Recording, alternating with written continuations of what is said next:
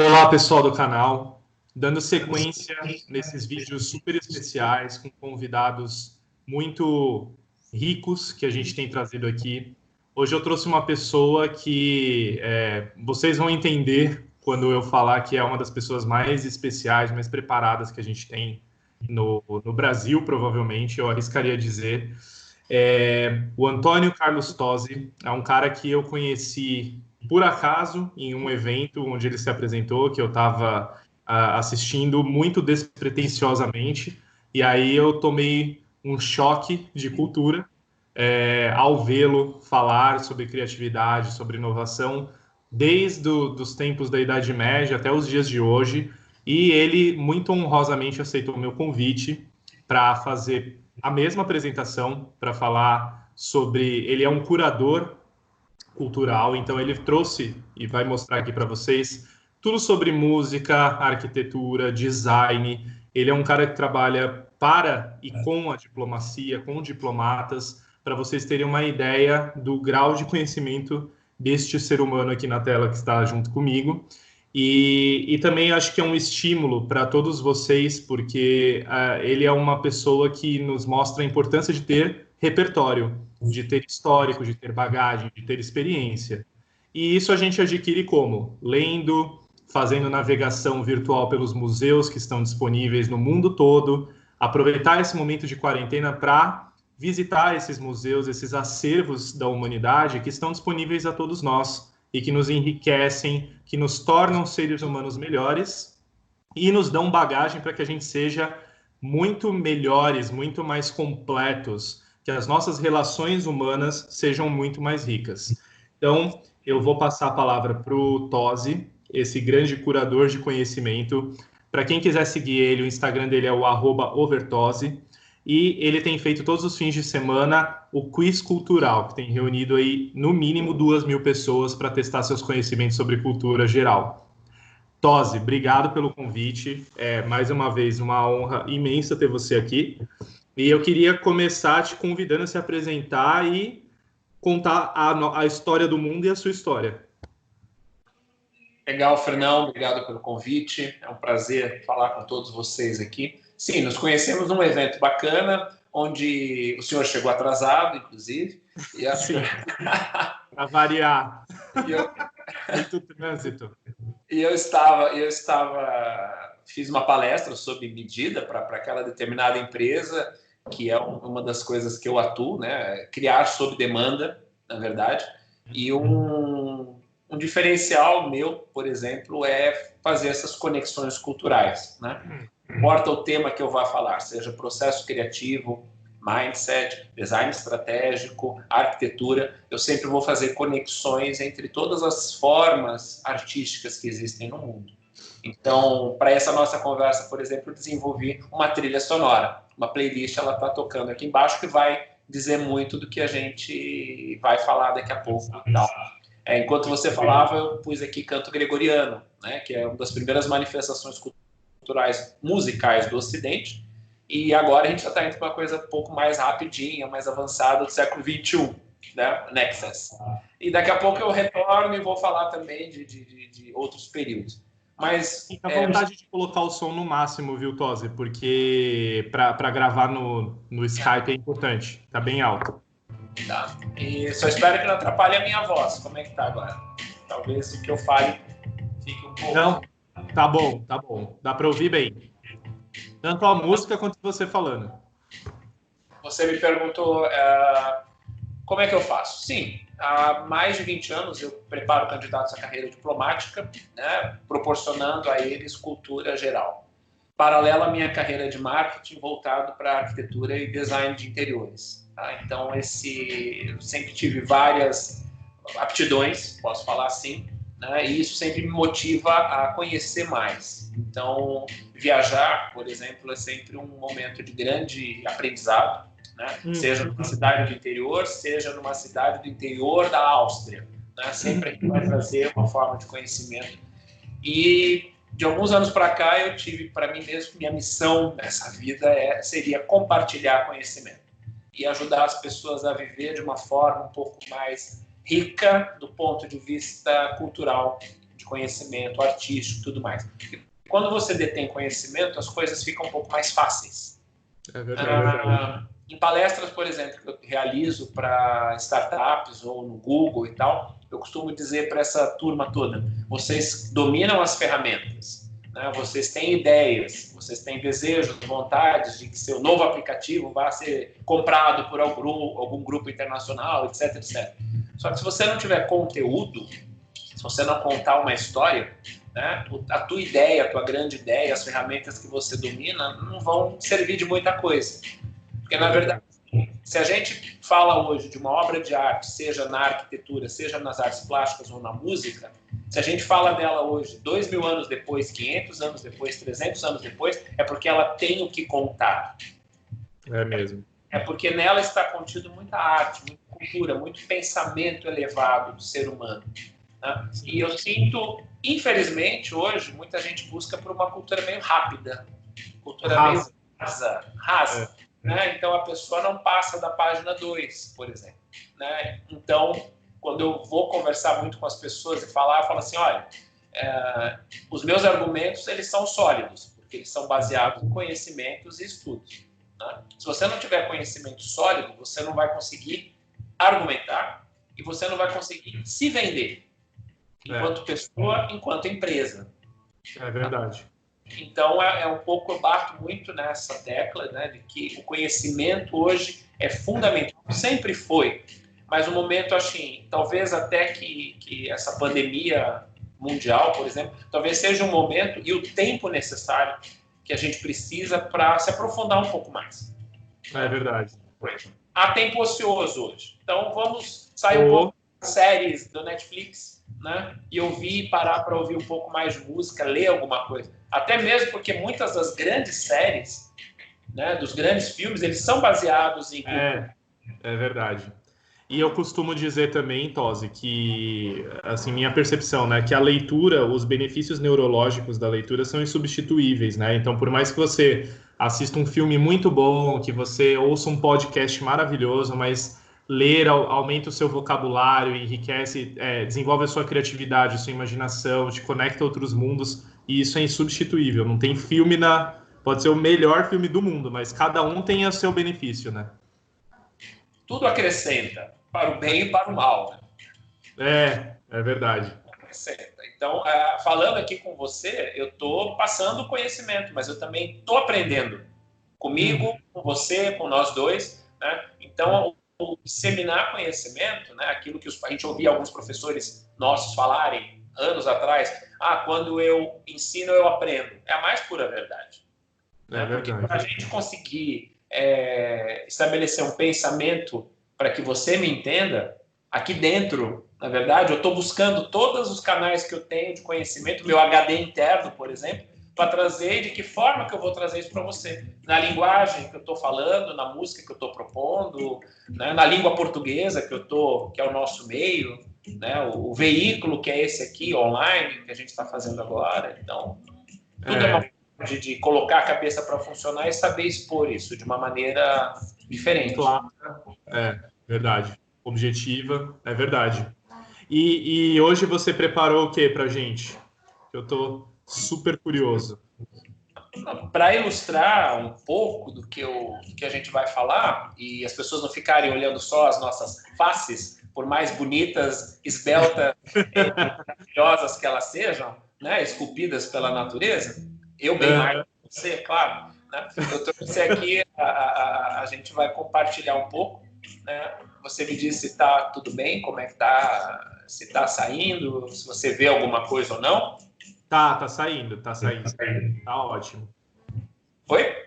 Tá ótimo. Fica tranquilo que tá, tá dando para ver direitinho a tela. Então, muito do que eu faço, do que eu falei, eu proponho sempre as conexões culturais, né?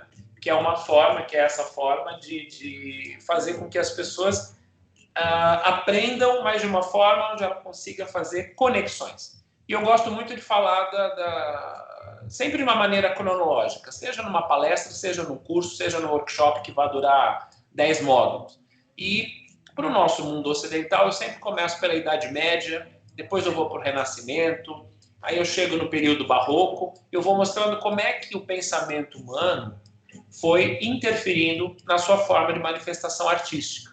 Depois do barroco a gente teve o período clássico, neoclássico.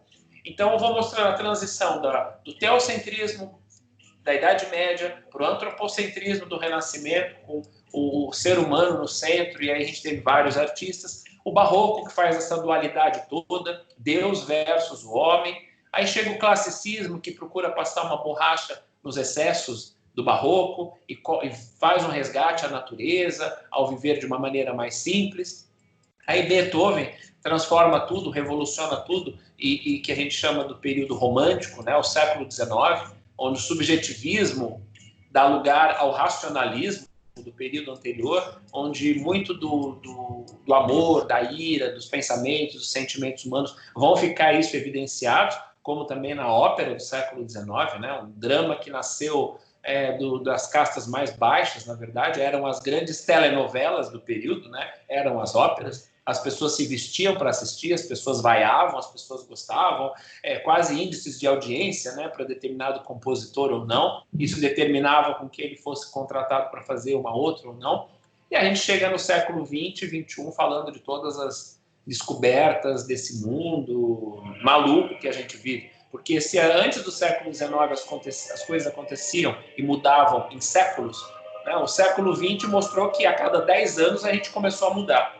E o século XXI, é, o século XXI mostra que a gente muda até mais rápido que isso. Então, eu trouxe aqui algumas explicações sobre a sociedade medieval, né, de que forma que ela vivia, estratificado, fechado, onde a arquitetura assume, na verdade, um papel de fortaleza. Toda igreja era uma fortaleza, toda casa, toda residência de um aristocrata, de um senhor de terras. Por quê? Invasões poderiam ocorrer a qualquer momento, né? E a gente tem a música também como pano de fundo disso tudo, que é o que a gente está ouvindo aqui agora, né? A música como forma máxima de se expressar, de se chegar a Deus. Por que o canto gregoriano? Porque, na verdade, ele, além de ser cantado em latim, ele transformava a, a palavra em palavra cantada. Né? Vamos pensar que 90% da humanidade era analfabeta né? E muito do que se fazia era apenas ouvido. E isso a igreja usou como forma também de disseminar o seu culto, né? as suas tradições, sua religiosidade tudo mais. Ouça aí. Se você quiser subir um pouquinho o volume, tá, tá dando para ouvir, mas é, é que é muito boa a música, eu quero ouvir mais alta. Legal. E aí o, o, a Alta Idade Média, na verdade, foi esse, essa grande também revolução do pensamento humano, das artes, porque foi quando alguns estudos, algumas coisas foram descobertas e redescobertas. Por isso, o renascimento. Né? Então, a arquitetura ganha, a arquitetura ganha o que a gente está vendo aí, né? Além da luz natural, que na Idade Média quase que não havia, porque as igrejas tinham paredes espessas, né? A gente vê que a alta Idade Média, o Barroco, afinou essas paredes, né? Foi nesse momento que surgem os vitrais, muitas vezes decorado e ricamente decorados com passagens da Bíblia, passagens do Evangelho. A arquitetura ganha perspectiva, né? a gente tem essas ogivas todas. A forma de construção também se enriquece nesse período. Né? Esse período do Renascimento é o período do belo, é o período que as vozes se ampliam, né? da polifonia que a gente está ouvindo aqui agora.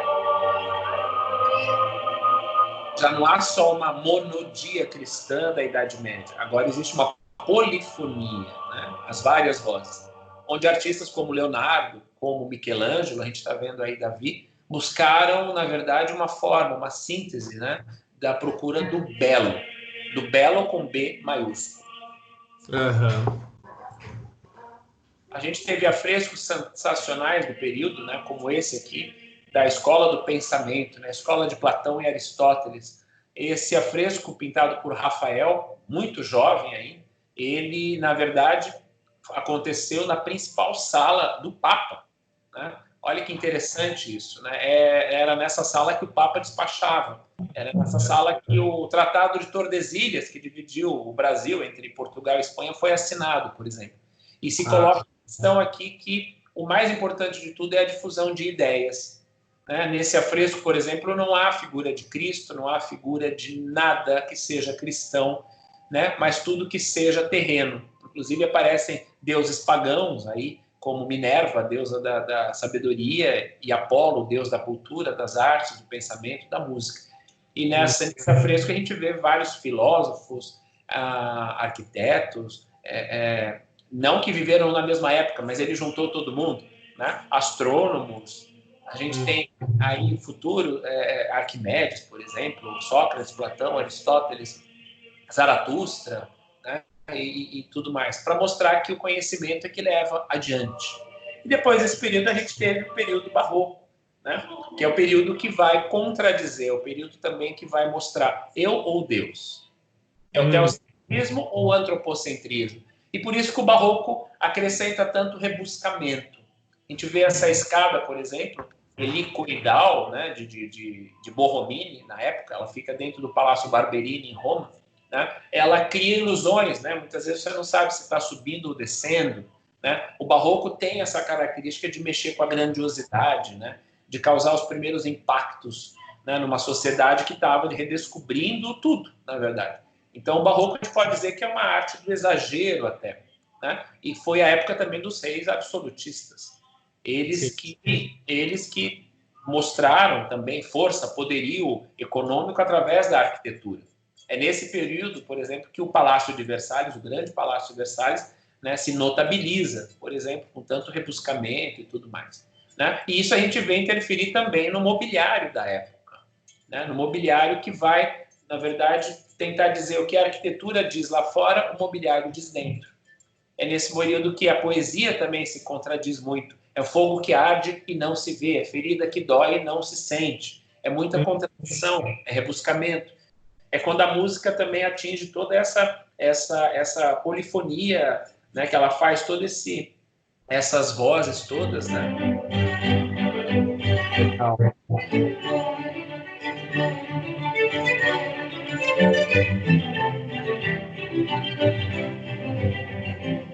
gente está ouvindo Bach, Johann Sebastian Bach, que foi o grande, o primeiro grande compositor da história da música ocidental, é o pai de todos, vamos dizer assim, e que muitos dos compositores que vieram depois se basearam nele e nas revoluções que ele fez na forma né, de, de, de manifestar-se, seja da música sacra, seja da música não sacra.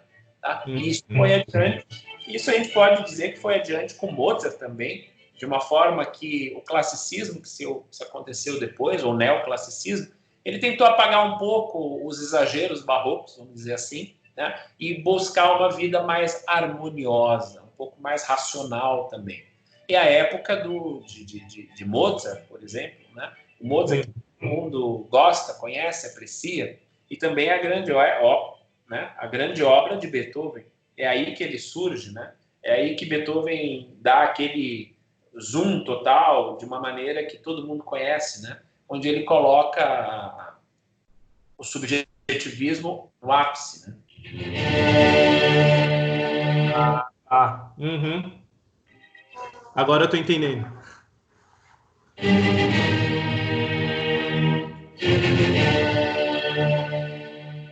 Essas quatro notas, né, essas três notas curtas e uma longa, na verdade, revolucionaram a história da música. Eu costumo dizer que até cachorro abana o rabo para ela, né, tão conhecida que é, mas na verdade, muito mais que isso, né, é a supremacia né, do ser humano, da humanidade sobre tudo que existe. Beethoven revolucionou tanto a forma de pensar que o século XIX inteiro né, se ajoelhou para ele. O romantismo é fruto da obra de Beethoven, é fruto do pensamento da revolução beethoveniana. Uhum.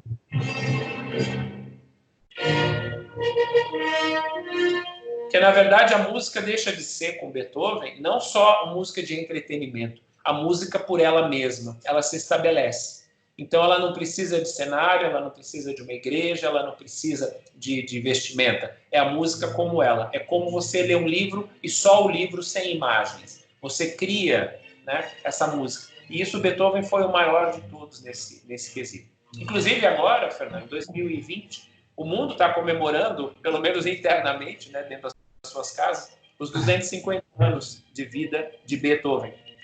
Uau! É, em, novembro, é, em novembro do ano passado, eu participei da, da abertura do ano oficial Beethoven lá na cidade de, de Colônia, na Alemanha, né, onde ah. alguns concertos só sobre Beethoven já começaram. e a programação de todas as grandes orquestras do mundo inteiro, inclusive a OSESP, Orquestra Sinfônica do Estado de São Paulo, né, fez toda uma programação com obras dele para que o público redescubra não apenas né, o primeiro movimento da quinta sinfonia dele, que a gente está ouvindo de fundo, mas sim toda a obra dele. O problema é que com a pandemia os concertos foram todos cancelados, né? Então, é, que lástima. É, o que nos resta é ouvir o que temos. Por isso que eu, digo. Que, às vai. vezes eu, às vezes eu estou trabalhando, assim, às vezes eu preciso de concentração. Eu coloco um, um Mozart, Beethoven no fundo, porque pelo menos para mim, me inspira, sabe? Me ajuda a, a estimular minha imaginação, minha criatividade, principalmente quando eu estou fazendo a apresentação. E fica é. a dica aí para o pessoal que está assistindo. Ajuda é muito a ópera e sinfonia. Ajuda e também distrai, né? Seja para que, o motivo que você quer. Agora, o que é mais interessante é saber que, como eu falei no começo, agora há pouco, né? toda obra de arte, toda manifestação artística ela continua existindo se estamos falando dela. Então, se Beethoven nasceu há 250 anos, continuamos nos emocionando, aprendendo com ele, ele nos inspirando, é porque o que ele fez tem muito valor. Oh. Então, então muito do, da, da, cultura efêmera do século XX a gente já deixou para trás. Sem perceber, a gente já não é, dá mais atenção a determinados escritores, a gente não ouve determinadas músicas, porque elas ficaram aí no, no limbo da história. É verdade. O segundo movimento da Quinta Sinfonia inspirou a, o hino nacional dos Estados Unidos. Véio. É, eu tinha a impressão que eu conhecia essa melodia. Bom, e indo adiante aí, né? Não ficar só. Então, como eu disse, Beethoven abre o subjetivismo, né? O ser humano. Né? Essa tela mostra muito, né? É, é, é, o ser romântico, né? O ser romântico ele é solitário. O ser romântico ele vislumbra muitas vezes uma uma paisagem, um amor platônico, né? Que não vai concretizar nesse mundo, nesse plano real. Né? O ser romântico ele sonha, ele divaga, ele vai adiante e é um momento que o século XIX mostrou através da poesia, da música, da arquitetura, que ele podia né, se expor. Então a gente vê aí Chopin, por exemplo, ao piano, né, num sarau entre a sociedade aristocrata em Paris, por exemplo. A gente também pode observar nessa tela, ela é muito ilustrativa, né? A forma de decoração de interiores da época, né? Dos tapetes, do papel de parede, dos retratos, dos vasos, da lareira e tudo mais, mas também como as pessoas se vestiam, se portavam, né, em torno da música, em torno da cultura. É. Vamos pensar que se as pessoas faziam isso no século XIX, por que, que a gente perdeu isso no século XXI, por exemplo? Né? Hoje a gente fica em torno da televisão, tudo bem. Agora, cabe a gente também escolher aquilo que a gente vai assistir, né? Sim, é verdade é alimento para o cérebro, né? Do mesmo jeito que você escolhe a sua dieta, é, o que você vai comer para o seu corpo, você também tem que pensar a dieta que você vai ter para o seu cérebro, né? Sim, o que nos alimenta, né? A gente tem que é. se perguntar isso. O que nos alimenta? Né? Então, os teatros de ópera começaram a ser construídos, porque agora existia uma classe burguesa no século XIX, né, que podia pagar pela, pelo entretenimento, que podia pagar pela arte. Então, também foi um momento de grandes teatros, né? Que é serem construídos, porque antes do século XIX, por exemplo, até o século XVII, principalmente, só tinha acesso mesmo a, a as determinadas formas de cultura quem pertencia à aristocracia, porque tinha seus palácios como lugar físico para que isso acontecesse, ou as igrejas, que tinham os seus altares também para que as coisas acontecessem lá. E o restante da população não tinha onde. Então, com essa nascente classe burguesa veio do, do comércio, né? Então, a necessidade da construção de novos espaços se deu. E aí também com Beethoven, que acabou expandindo isso. Enquanto a orquestra era resumida a determinado grupos de pessoas, né, tocantes, né, instrumentistas, que a gente chama de música de câmara, pequena para pequenos espaços, agora com a expansão, né, então Beethoven também chegou a fazer isso no começo do século XIX, ele expandiu a sonoridade. Ao mesmo tempo, né, em que ele ia, se, ia ficando surdo, né, porque Beethoven se tornou surdo, ele não era surdo, ele ficou surdo, ao longo dos últimos 20 anos de vida, na verdade, ele precisou ampliar a reverberação do som para que atingisse até todas as pessoas que estavam dentro de um teatro. Tá? Uhum. E isso os compositores entenderam muito bem e foram fazendo. Tá? Bom, nos meus, das minhas conexões, eu costumo falar também de todas as formas de arte, inclusive da manifestação da dança, né, do balé, da expressão corporal. Analisamos também muita obra de arte, no caso Caravaggio aqui, o seu Chiaro Escuro. Caravaggio é um representante do período barroco, né? a gente vê as contradições nele, muitas vezes entre o sacro e o profano. Aqui esse rapaz tocando um alaúde, né, que era o rei dos instrumentos, na Idade Média e também no começo do período barroco também, um violino ali depositado. Também uhum. Fala de Vermeer, o grande pintor holandês, um dos meus pintor, um dos meus cinco pintores preferidos, por exemplo, né? Onde a moça com brinco de pérola é, é talvez a Mona Lisa do Norte, eu costumo dizer. Né? Bem bonito, né? Eu nunca tinha visto esse quadro. A Mona, Lisa, a Mona, Lisa, do Sul é, é, é, a de Leonardo, a famosa. Né? Essa é a Mona Lisa do Norte, a, a maravilhosa. E Vermeer também trabalha com o contraste, porque isso mostra o barroco.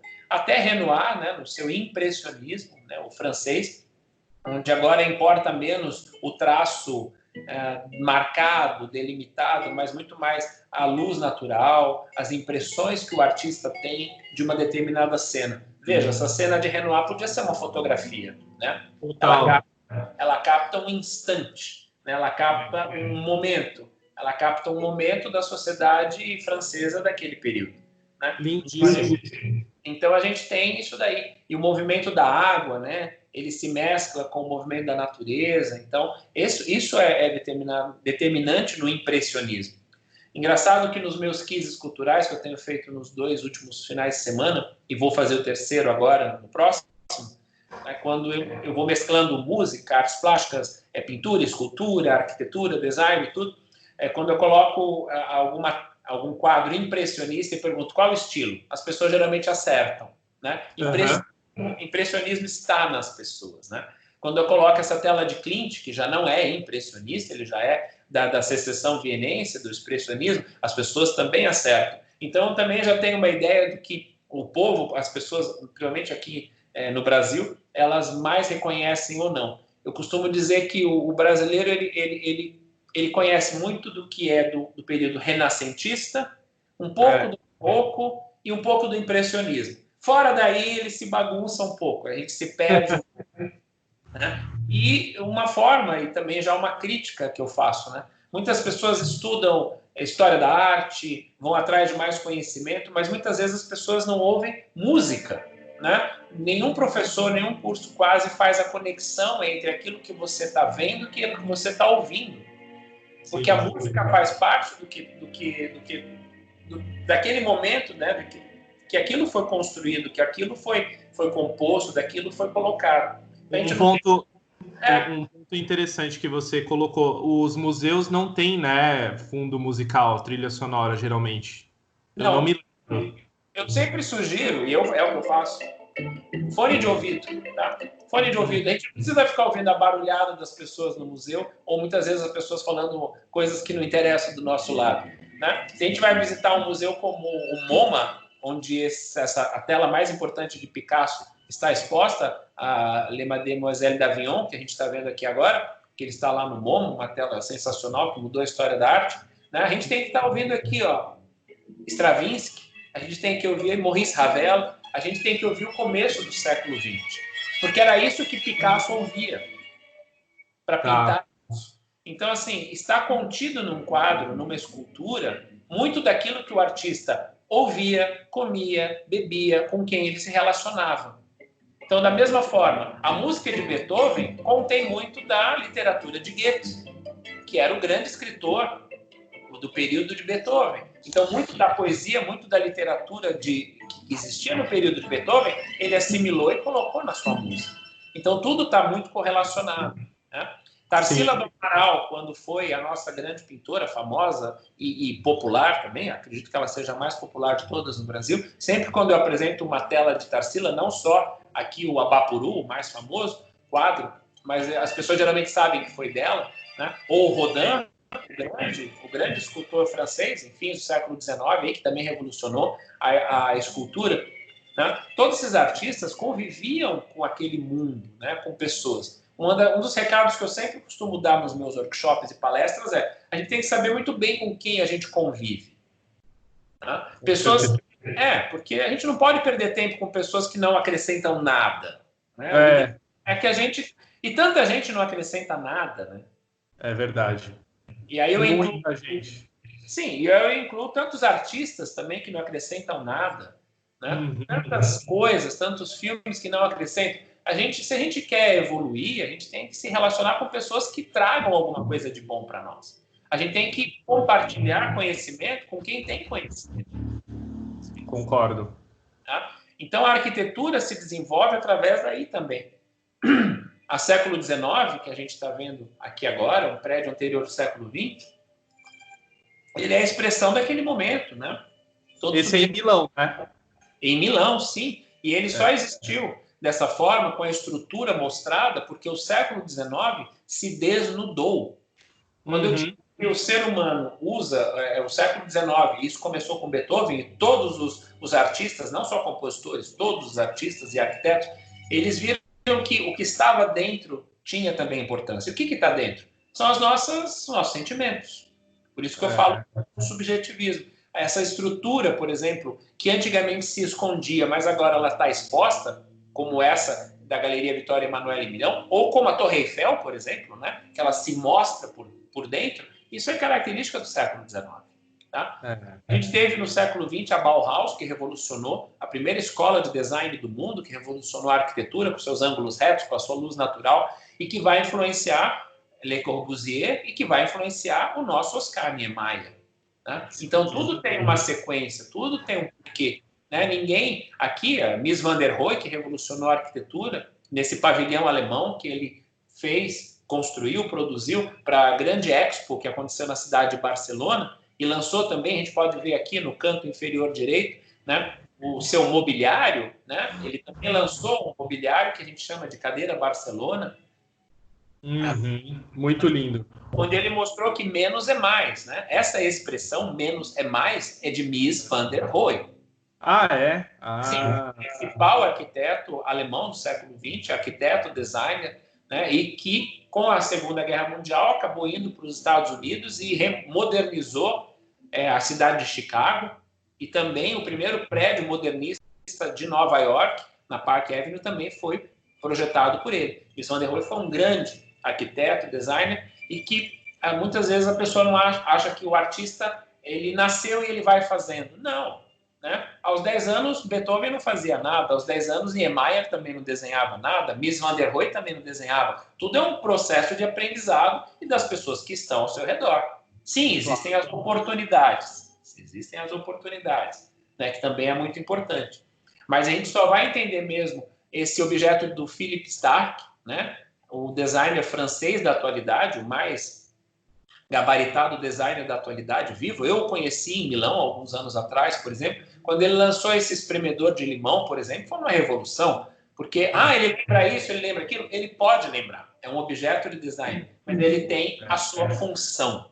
Né? Além da estética visual, da beleza, do inusitado, de criar um, um, uma, uma interação entre você e ele, na verdade, que faz com que você fique admirando, ele tem uma função que é de espremer limão. Ali no meio você coloca um copo, por exemplo, e esses sulcos aí vão fazer com que o caldo caia diretamente no copo. Inclusive, eu tenho um na minha casa. Eu tenho um na minha casa e sempre uso, utilizo e também serve, tem dois propósitos. Mas tudo isso por quê? Porque Philip Stark sabia do design que aconteceu antigamente, como estilo Biedermeier, que a gente pode ver aí, no século XIX, que foi fruto que de uma nova concepção de mobiliário para aquela classe artística, não, para aquela classe burguesa, aristocrata, agora tinha dinheiro e queria trazer a beleza para dentro da sua casa. Né? Então, tudo isso nasce também de uma necessidade. Né? Todo o mobiliário, a história do mobiliário vem daí também. Primeiro, né, no caso aí, cadeiras, necessidade do ser humano se sentar. Né? Agora, ele não precisa sentar num bloco de pedra. Claro como se fazia antigamente. Então, vamos também usar o nosso conhecimento para fazer arte, né? De uma forma que, que, que uh, porque quando eu sempre costumo dizer, quando a gente está em torno do belo, as ideias fluem melhor. Com certeza. Então, muitas é vezes a pessoa, né? É, a pessoa não investe num mobiliário bacana. Às vezes a pessoa não investe numa obra de arte. Ela não investe num padrão onde ela vai viver. E agora eu com os meus amigos arquitetos, design interiores, tá todo mundo assim, tá vendo? Não contratou um design interior para deixar a sua casa mais bacana, mais bonita, mais aconchegante, com a sua cara e você está tendo que viver dentro dela. Né? É, é verdade. É, sua muito... casa, seu templo, né? Sim, muita gente hoje fala, puxa, por que não comprei aquela cama melhor? Por que não tem um sofá melhor? Por que não tem uma cadeira bacana? Por que não tem nada nas paredes? Né? Por que não tem, por que não tem aquilo? Agora eu estou sendo obrigado a conviver dentro de casa. E quando você se rodeia, além agora de pessoas, agora não tanto, mas de pessoas, mas de, do belo no seu entorno, você vive melhor. Esse é Philip Stark que eu falei. Ele também desenhou essa cadeira. Inclusive eu tenho elas aqui, amarelas, eles têm todas as cores, que ele fez em homenagem a três grandes mestres do design do passado. Mas uma cadeira dessa hoje você compra. Ela é diferente, ela é baseada em movimentos antigos do Art Nouveau, por exemplo, né? que você não uhum. perguntou ainda, mas esse meu fundo aí, ele é uma homenagem ao período Art Nouveau francês. Ah. Né? Essas flores que você está vendo aí, em tons de azul, né? remetem também às entradas dos, do, do metrô na cidade de Paris, que tem a ver com a música que estamos ouvindo aqui agora, de Claude Debussy. Olha aí.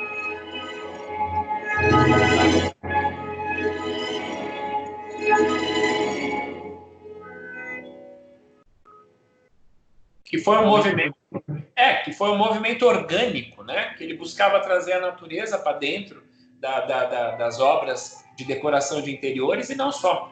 Como eu falei, nesse momento do Art Nouveau, que o homem traz o que o colorido, né, para dentro de casa, de uma forma totalmente. A gente quase não vê ângulos retos né? É tudo orgânico, inspirado na natureza. Olha esse palacete na Bélgica, por exemplo, né? Tudo aí se comunica, né? Do teto ao chão, no guarda-corpo, nos vitrais e com a música que a gente está ouvindo aqui agora. Verdade. Sensacional. Então era isso, por exemplo, que Claude Debussy, o compositor desse prelúdio para a tarde de um fauno que estamos ouvindo, via, convivia e era a música que estamos ouvindo que esses designers, os arquitetos, os artistas ouviam em tudo casa, né? E também nos meus workshops eu sempre vou falar um pouco de arte, cultura brasileira, afinal estamos no Brasil, somos influenciados, né? E nisso eu vou falar sempre de Heitor Villa-Lobos, eu sempre vou falar né, da nossa base, né? Do teu trenzinho do caipira que uniu o Brasil né, de como os artistas estrangeiros viam o Brasil, no caso aqui, essa tela de Albert Ecault. Que bonito. né, nas missões né, de reconhecimento holandesa, francesa, eles vinham para cá e, e, na verdade, eles pintavam frutos que eles não tinham na Europa, por exemplo, né, paisagens que eles não vislumbravam. A folha de bananeira está perfeita. Goiaba, né? Quem tem uma goiaba no mundo? Banana. É. Hoje você tem tudo, mas Vamos pensar que isso aqui é do século XVIII. É, não, perfeito. Então era importante o artista, o artista retratar, pintar e levar embora para um lugar para ser mostrado. Imagina a, a, dificuldade do mundo saber o que estava acontecendo do outro lado do oceano, né? Sim. Meses, anos, décadas, até se saber o que é isso, o que é aquilo. Hoje a gente consegue tudo em segundos né? e ainda reclama da conectividade. Está é. É verdade. Dessa forma, né, do, dos índios caçarem, olha que interessante, assim que eles caçavam aves, por exemplo, né? Isso, imagina isso para um europeu do período, né? Como, né? É. Olha o Rio de Janeiro ali, a, a gente pode ver as serras, um pouco do mar também. Sim. O engraçado ele retratou cactos aqui, né? Uma coisa meio estranha, assim, como se estivesse dentro de um, uma floresta um pouco mais seca, mas a gente sabe que isso é uma floresta tropical, né? É, é uma leitura pessoal dele, né? Mas lindo, lindo. Bom, e aí eu vou falar também da, do pátio do colégio, né? A fundação da cidade de São Paulo, né? E toda a ordem jesuíta que veio para o Brasil colonizar e também é, é, catequizar e outras coisas mais. E vamos falando um pouco dos nossos antepassados, né? Nas missões jesuíticas no Rio Grande do Sul, né? Aqui em São Miguel das Missões, ali na fronteira entre Uruguai, Argentina e Brasil, a importância que tudo isso teve né, para a formação do, da identidade do povo brasileiro.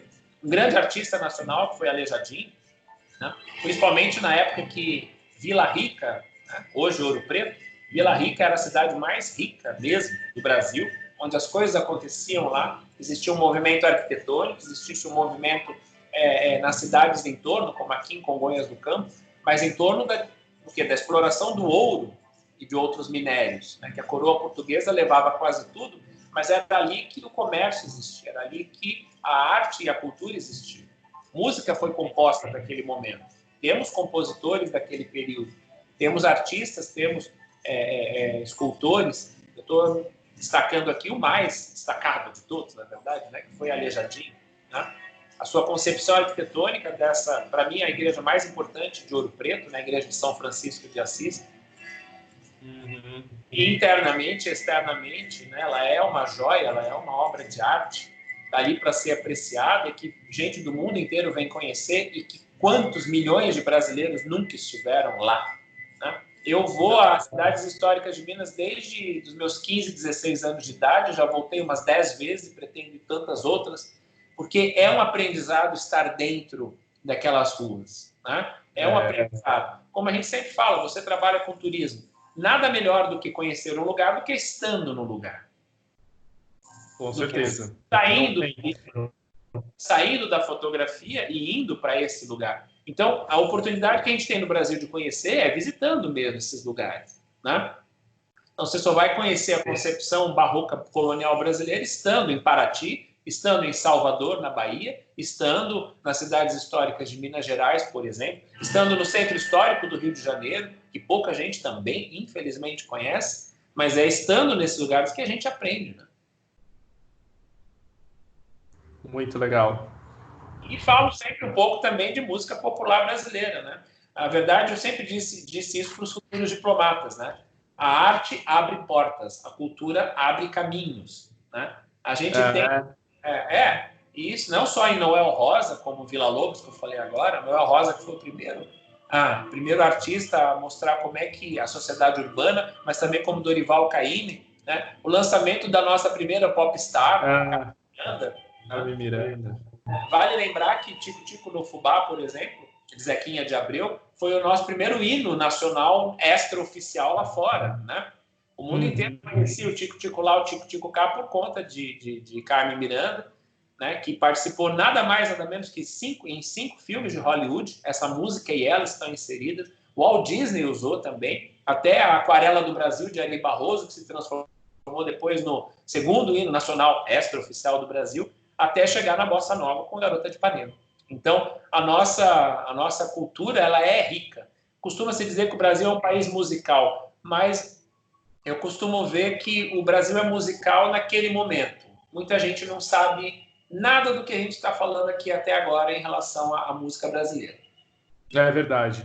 Às vezes também eu, eu coloco MPB, coloco bossa nova para ouvir, porque é tão as letras são tão ricas, tão completas, que hoje em dia é difícil ter canções essas. Eu acho que a, o melhor da poesia nacional foi feito através da música. Né? É verdade. A gente tem isso, tem poesia pura em Noel Rosa, tem poesia em Caetano, tem poesia em Antônio Carlos Jobim, Vinícius de Moraes, Chico Buarque. Né? O melhor da nossa poesia com o nosso jeito de fazer música, que vem um pouco dessa mistura né? da, da do ritmo africano, que gerou o nosso samba, um pouco com a miscigenação das culturas europeias, das várias que a gente tem no Brasil, e tudo isso formou o que a gente chama de música brasileira, que infelizmente muita pouca gente conhece, mas que ainda é muito valorizada lá fora. E aí eu de novo volto à mesma questão. Se 60 anos depois a bossa nova continua sendo muito tocada lá fora, é porque alguma coisa de muito bom ela tem. Sim. É muito comum a gente ir num café na Europa, né, na Itália, na França, e de repente começar a tocar no fundo bossa nova ou MPB? Um samba bacana, porque a bossa nova é um samba. Uma vez eh, andando sozinho pelas ruas de Viena, capital da Áustria, capital da música erudita, a minha cidade preferida no mundo, por exemplo, numa noite eu estou caminhando por Viena e eu ouvi ao longe alguém cantando e tocando ao vivo bossa nova. Olha que interessante. Né? Olha, legal. Eu procurei, fui pelo meu ouvido, fui, fui, cheguei. Era um bar, um bar no subsolo, né, no prédio barroco, no centro ali da cidade de Viena, e tinha ali o um banquinho, um violão, entende? E o lugar estava cheio, as pessoas todas, né, é, concentradas, a maioria não entendendo a língua portuguesa, mas o importante ali era o contexto da, da situação. Às vezes a gente não entende também o linguajar de uma ópera, mas o importante é tudo que ela quer passar para nós. É e para mostrar aqui, essa foto que você deve estar perguntando, as pessoas também, o que, que é raio? É uma foto que eu fiz de uma ilha no Caribe. Eu estava dentro do mar, eu fiz essa foto e eu ilustro sempre ela. Só para dizer o seguinte, que ninguém é uma ilha. ninguém é, é uma ilha. A gente faz parte de uma, de, do coletivo. Né? Então, o que a gente pode trazer de ideia faz parte de tudo que está em nossa volta. Então, você só vai conseguir ir adiante e crescer nesse mundo se você é, se relacionar com pessoas bacanas, né? tal qual aqui nessa tela de Matisse, né? onde todos se dão as mãos para fazer algo maior. Uma coreografia, por exemplo, né? um pensamento, um processo criativo. Então, se a gente vai criar hoje um, um novo padrão né, a partir de agora da pandemia, que a gente não sabe como é que vai ser, mas como é que serão as nossas viagens, por exemplo? Como é que a gente vai se portar e se comportar dentro de uma aeronave, dentro de um restaurante, dentro de um museu, né? É só estando no, no, e pensando no coletivo, em todo mundo, que a gente vai. Por isso que eu sempre fecho e finalizo minhas palestras com isso, com essa frase: os dispostos se atraem. É. é que vai contrário àquilo que muita gente fala assim: ah, os opostos. Não, para mim, opostos se distraem. Tá? É, concordo. Se distraem. Eles vão fazer outras coisas. Agora, a atração mesmo vai de pessoas que têm um objetivo em comum. Né? Talvez um, um, uma busca em comum, uma, uma, vontade de fazer mais em comum. Né? Para quem não anotou ainda meu Instagram, ele está aí agora, vou mostrar para vocês. Né? E, e, e, que a gente possa construir isso de uma, uma maneira. Então, o que eu tenho buscado fazendo conexões culturais, seja em cursos, workshops, ou até nessa nova plataforma que a gente vai falar daqui a pouco, que eu vou lançar no, no Instagram, é, na verdade, o quê? Fazer com que essa disrupção mental, com que você, todo mundo, eu, que a gente consiga ver no conhecimento, em todas as formas de conhecimento, aquela pontinha de criatividade que a gente precisa para fazer alguma outra coisa seja um projeto, seja uma, uma, uma, obra de arte que vai nos proporcionar uma beleza maior, mas também uma forma o quê? de construir algo novo, uma forma de, de viver diferente, de uma forma diferente. Né? Fantástico. É. Palestra virtual. Tenho certeza que todo mundo vai estar batendo palma para você quando acabar de ver o vídeo. É. Sensacional. É. Palestra virtual e gratuita. Exatamente. Não, muito, muito incrível. Eu fiquei com uma curiosidade. Parei de compartilhar? Fiz certinho. Parou, parou. Parou. Tô te vendo já. Tá. Eu fiquei com uma curiosidade. Você já foi contratado, por exemplo, para guiar um tour cultural, é, ou por uma família, ou por um grupo de amigos? É um serviço que você oferece? Sim, já fui para ambos. Desde famílias que querem conhecer determinado lugar. Nova York preciso de um guia cultural em Nova York. Porque guia turístico existe aos montes. Né? E ele vai é. levar você para os principais pontos turísticos. Ok, isso aí a pessoa faz sozinha. Agora, isso. eu vejo também muitos guias turísticos né, em YouTube, em televisão, em, em canais pagos, que eles não falam nada além do óbvio. Né? Sim. E, e para mim, o nada além do óbvio, 2020, é óbvio. Né? É. Hoje você faz sozinho, se você precisar, né? Agora, eu vou contar aquela história. Então, também já fui contratado por empresas que queriam levar diretores para determinado lugar no mundo e que, além de um guia turístico que existia ali, local, eu era o guia de conteúdo, o guia cultural. Né? Tá. Então, vou mostrar e fazer conexões de uma outra forma. Eu sou aquele que vou, por exemplo, já antecipar e a gente já vai assistir um determinado concerto um determinado programa cultural, determinado museu, um determinado horário, que eu vou estar com aquelas pessoas que a gente vai assistir, seja aquele show, seja aquele, aquela forma de entretenimento cultural, seja aquele musical, o que for, mas que ele seja diferente. Então, para ilustrar, em novembro de 2019, uma empresa de São Paulo, em parceria com uma empresa da Espanha, de Valência, de revestimentos cerâmicos, ela me contratou para acompanhar um grupo de 10 arquitetos de design de interiores de Rio São Paulo, que haviam ganho uma, uma, uma competição né, de especificação dos seus produtos e englobava o quê? Uma visita à fábrica, lá na cidade de Valência, mas que como era uma viagem um pouco maior, de 12 dias, por exemplo, né, a gente resolveu colocar Barcelona, incluindo Barcelona e Valência, duas cidades ali da, da, do leste da, da Espanha, e onde eu fui contratado justamente para entreter essas pessoas. Então, fiz duas palestras só com esse grupo antes da gente viajar, contando um pouco da história da, dessas duas cidades e o que, que a gente iria fazer lá. Então, em determinado dia, a gente, por exemplo, nós fomos assistir um concerto de orquestra de câmara em Barcelona, mas não num teatro qualquer, num teatro histórico, todo feito, no, no, construído no período Art Nouveau, que é esse que falamos agora há pouco, por dentro e por fora. Então, para esses arquitetos, só estar lá já foi uma coisa de cair o queixo. Tá? Êxtase. É, e eu não, não, não, também não busquei um programa de concerto difícil, para quem não é iniciado na música erudita. Não, na verdade, nós fomos assistir trilhas sonoras do compositor norte-americano John Williams. Né? E trilhas sonoras de filmes que todo mundo assistiu. ET, Tubarão, Contatos Imediatos, Superman, tá? Star Wars. Né? Então, toda ali as pessoas tinham, e também foi uma interação entre cinema e música. E estar naquele lugar foi uma descoberta. Então, foi uma das experiências que eu consigo proporcionar para esse pessoal. Depois, um jantar em determinado lugar específico, aqueles que, que turista também não vai, né? mas Sim. o lugar em si tem uma história né? E que vai ter aquele garçom de 90 anos te contando um caos específico que você vai rir e aprender com ele, que tem talvez um piano ali do lado. Então, assim, visitamos lugares é, é, também turísticos? Visitamos.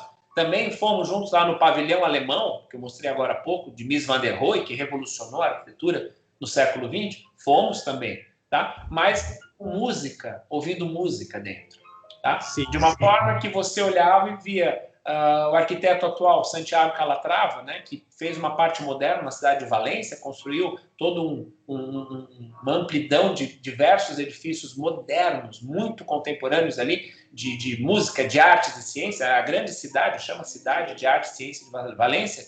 Né? Uma experiência de, de almoçar, por exemplo, dentro de uma dessas, dessas construções dele, que fica embaixo da água e em torno de você fica um grande aquário. Nossa. Com música incrível. tocando, com música tocando, e a gente faz essa ponte, essas conexões culturais. Então, esse trabalho eu faço sim, seja para grupos pequenos, seja para grupos maiores, e também aqui em São Paulo, faço muito, como também na, já fiz nas cidades históricas de Minas. Às, às, vezes a pessoa mora em São Paulo e nunca foi ao centro de São Paulo. Né? É, é verdade, muito comum, muito comum mesmo. É, não, impressionante tudo que você trouxe e eu tinha muito essa curiosidade porque eu acho que demonstra é, todas as possíveis profissões, ocupações que as pessoas podem ter no futuro, né? É como você falou, você é um guia cultural, você pode ser um guia cultural, é, que é para poucos, né? Poucas pessoas têm a bagagem, esse conhecimento. Eu tenho uma curiosidade. Pessoas altamente intelectualizadas como você elas costumam é, diminuir o convívio social porque elas têm menos paciência para futilidades e elas gostam muito de estudar. Como você administra isso? Porque às vezes as pessoas é, não estão na mesma sintonia, né, que você. Então, como você procura equilibrar isso? Às vezes é, precisa ter aqueles momentos do papo fútil também, né? Você tem paciência? Como você faz? É uma curiosidade que eu tenho. Eu ia fazer uma brincadeira, mas como estamos gravando, eu prefiro não fazê-la. Eu faço fora do ar. Tá é, bom. Com você. Mas, respondendo a sua pergunta, é... Sócrates, Sócrates, filósofo, não jogador do Corinthians, né? é, deixar bem claro, Sócrates, o grande filósofo, tal, que foi, a gente o conhece através da, dos escritos de Platão, ele disse, é dele, né? Só sei que nada sei. Então, é, é, e isso se torna mais verdadeiro à medida que a gente avança na idade, avança no conhecimento. É, eu estudei 15 anos de piano clássico. E a cada ano que passava, eu falava assim: ah, agora vai ficar mais fácil, agora eu vou tocar de uma maneira. Não, a cada ano ficava mais complexo. Né? Tá. Porque o, o, quanto mais você, você entra, você vai ficando envolto num, num, num desafio maior. Né? E esse desafio que tem a graça da coisa. Então, por isso que eu falo: quando, depois que você experimentou bons vinhos, mas bons mesmo, você não vai mais tomar aquele vinho açucarado feito no interior de São Paulo. Quando você, quando você educa o seu ouvido para ouvir música de qualidade, música boa, não importa qual seja, seja rock, pop, jazz, música clássica, não importa. Tá? Quando você educa e afina e refina o seu ouvido, você não vai querer ouvir mais música que não presta. Né? E assim com a leitura e assim com as pessoas. Então, falando o que você me disse agora, como é que você convive? Sim, é óbvio, não dá para conviver com pessoas iguais a você. Nem eu quero, pelo amor de Deus, seria uma chatice.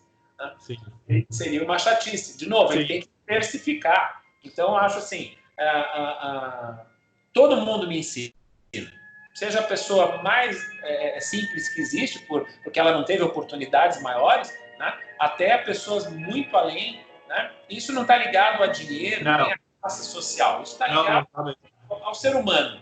Né? É, é, e foi, foi isso que eu quis dizer, assim, não tem nada a ver com. Porque às vezes a experiência. Eu gosto muito de ouvir a história dos outros, porque a experiência de vida dos outros enriquece muito. Mas tem gente que às vezes tem muito dinheiro, só que é tão fútil, tão só fala de é, roupa, ah, como eu sou melhor, como eu sou não sei o quê. E você vai perdendo a paciência de escutar esse tipo de coisa, né? Sim, a gente perde a paciência que você tem algo mais dentro de você e você sabe que aquilo não, não, não vai te trazer nada.